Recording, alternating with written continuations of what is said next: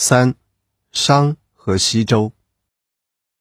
商朝建立约公元前一千六百年，汤灭夏后建立商朝。文献与考古印证。据载，商朝的都城多次迁移，后来定于殷，因此商朝又称殷朝。殷墟遗址出土的龟甲、兽骨上所刻的甲骨文，属于第一手资料，实物资料。这是一种成熟的文字，主要是商朝人刻写的占卜记录，证实了文献中关于商朝的部分历史记载。殷墟出土了许多青铜器。商朝是中华文明信史时代的开端。